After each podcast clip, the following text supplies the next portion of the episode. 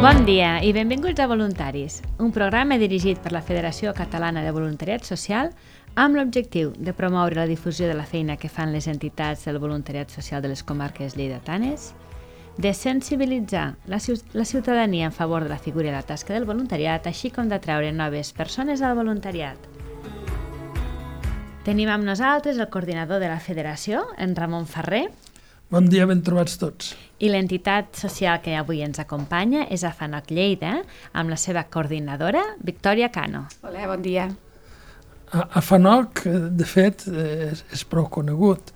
Eh, teniu 10 anys d'existència a Lleida i tot, poc o molt tothom sap que és Afanoc, però jo crec que paga la pena que des d'Afanoc, que sou qui més ho sabeu, ens expliqueu què és Afanoc. Doncs sí, tens tota la raó. La FANOC és l'Associació de Familiars i Amics de Nens Oncològics de Catalunya. Aquesta entitat va néixer arrel de l'experiència d'uns pares que es van trobar ja a l'any 1987, o sigui, parlem ja de més de 35 anys, que es van trobar amb la problemàtica de tenir un fill, filla malalt de càncer.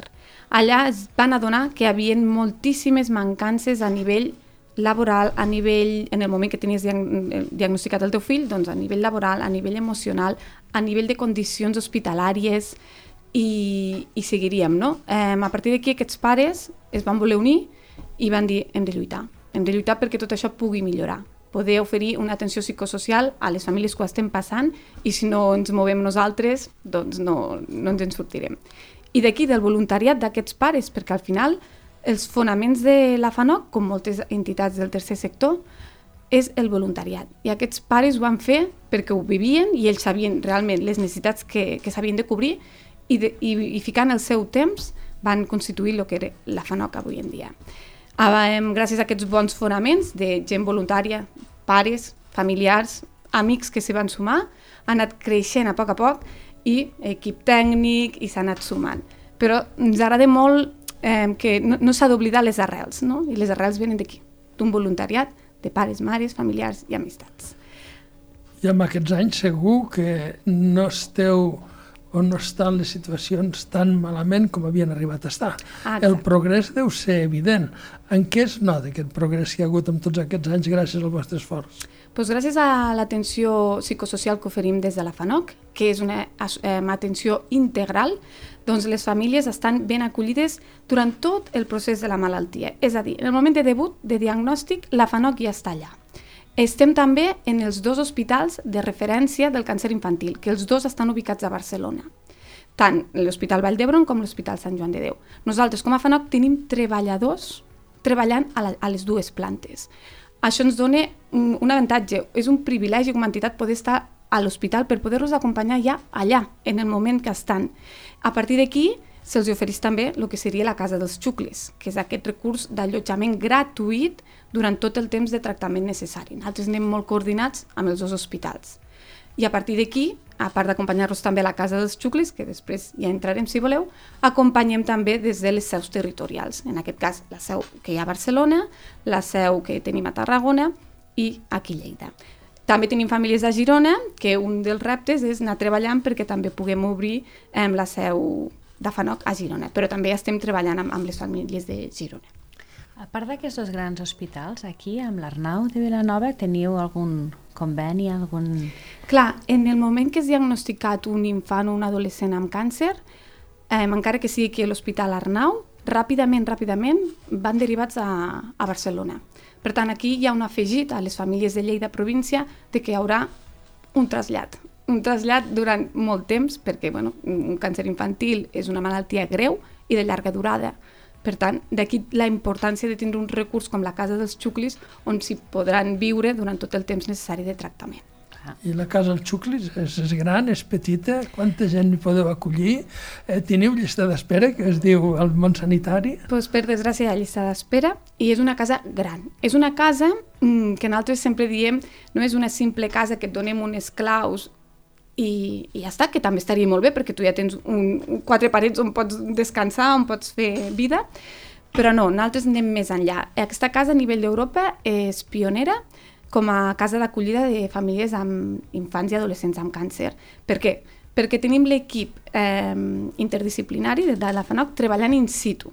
Val? Tenim allà tots els professionals que estan pendents i fent aquest seguiment psicosocial que, que us comentava abans.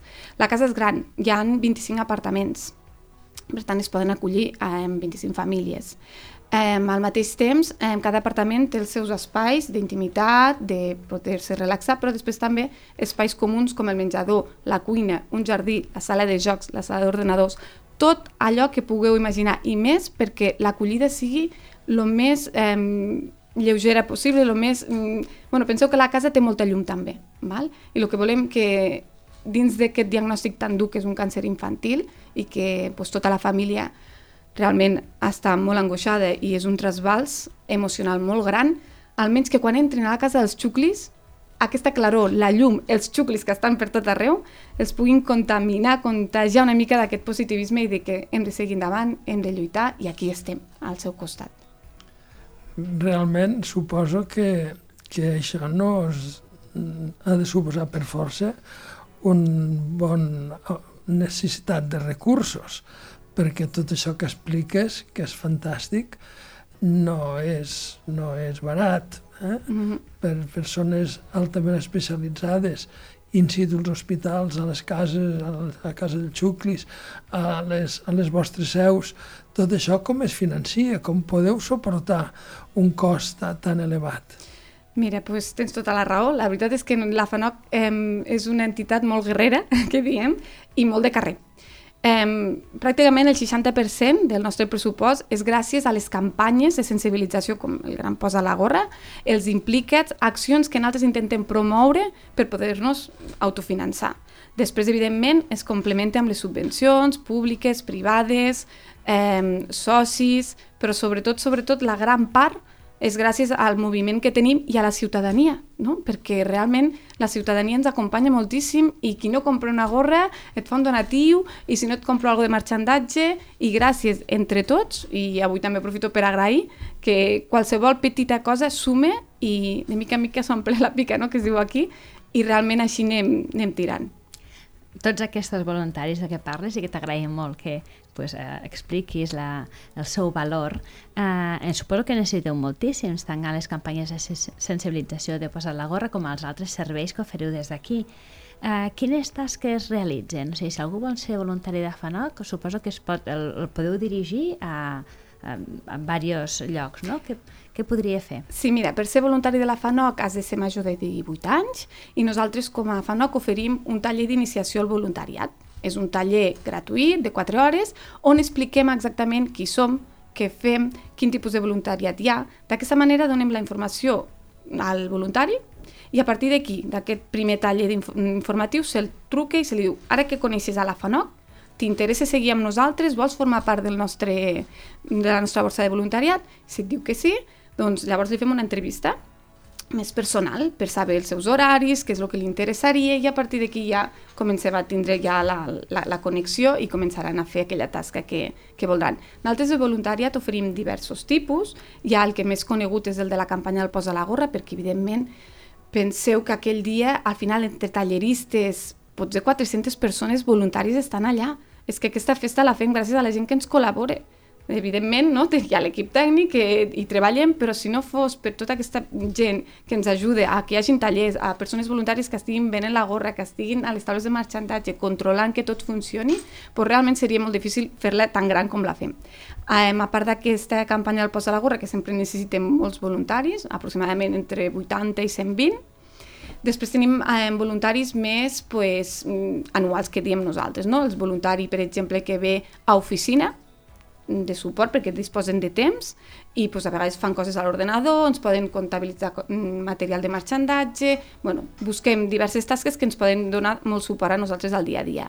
A part tenim voluntaris de caps de setmana que disposen de, mm, tenen temps lliure i nosaltres com fem bastantes coses d'actes, fires, ens hem de moure, pues ells poden anar allà i muntar una taula de marxandatge. També tenim el voluntariat a domicili, que és un voluntariat eh, més específic. Nosaltres també aquí eh, intentem fer una entrevista una miqueta més, més específica perquè entres al domicili d'una família que està vivint el, el procés de la malaltia o està finalitzant o ja, porten, bueno, ja han retornat a territori. Eh, llavors aquí el, la funció principal és o bé acompanyar l'infant o adolescent que està en tractament o al germà o germana, que a vegades també ho poden necessitar. Com a FANOC treballem amb tot el nucli familiar, per tant, pensem en tots. Llavors és una mica aquesta tasca que poden fer de suport a la família perquè tinguin una mica de respirar aquests papis, no? Puguin sortir i el voluntari està a casa amb el seu, amb el seu fill. Eh, també tenim voluntariat pel grup de joves que tenim, no? pues que a vegades fem alguna sortida i necessitem algun voluntari que ens acompanyi, pues també. I bueno, aquest seria principalment el voluntariat que podem fer des de la FANOC. I si algú que ens escolta, que, que segur que sí, que ens escolta i molta gent eh, vol ser voluntari, eh, què ha de fer? O voluntària, ha de trucar en algun lloc, ha d'escriure amb algú, què, què ha de fer? Sí, doncs pues mira, eh, podem passar per l'oficina de la FANOC que estem al barri de Cappont, al carrer dels Quatre Pilans número 7 Baixos, o trucar al telèfon fixe 973 21 60 57 o enviar un correu electrònic a voluntariatlleida.fanoc.org. A partir d'aquí, que contactin amb nosaltres i els obrirem les portes perquè siguin voluntaris, que un cop de mà sempre, sempre és necessari. I de ben segur que el que toca és fer una crida amb aquest voluntariat. Arribarà el mes de març, ens posarem tots la gorra, per cert, gorra sempre d'un disseny exquisit i que, i que un se'n pot fer col·lecció, vull dir, ja començo a fer propaganda pel proper mes de març, a la Seu Vella, suposo que ho seguireu fent a la Seu Vella, es crea un ambient fantàstic, eh, s'eixampla una mica el cor, malgrat les dificultats, i per tant jo crec que paga la pena que, que ho tornem a dir. Eh, Apunteu-vos-ho, ja hi tornarem, ho tornarem a dir. Al març posem-vos la gorra, perquè el 60% del que necessita AFANOC és a partir del que fem la gent que, que fem aportacions. Les heu de fer, feu-les, sigueu voluntaris i alguna cosa més que ens vulguis dir per allò anar tancant? Pues res, que jo crec que la persona que al final acabi sent voluntària a la FANOC, realment, eh, ens ho diuen moltes persones, eh, que, que diuen, bueno, és altruisme, però és que realment eh, jo rebo molt més del que em podeu del que us podeu imaginar. I nosaltres amb això pues, ja és un regal, no? Al final mm, no ets el que tens, ets el que dones, no? I tant. I és veritat, millor no es podria acabar. Moltíssimes gràcies. Moltes gràcies, Gràcies Victòria. a vosaltres. Adeu.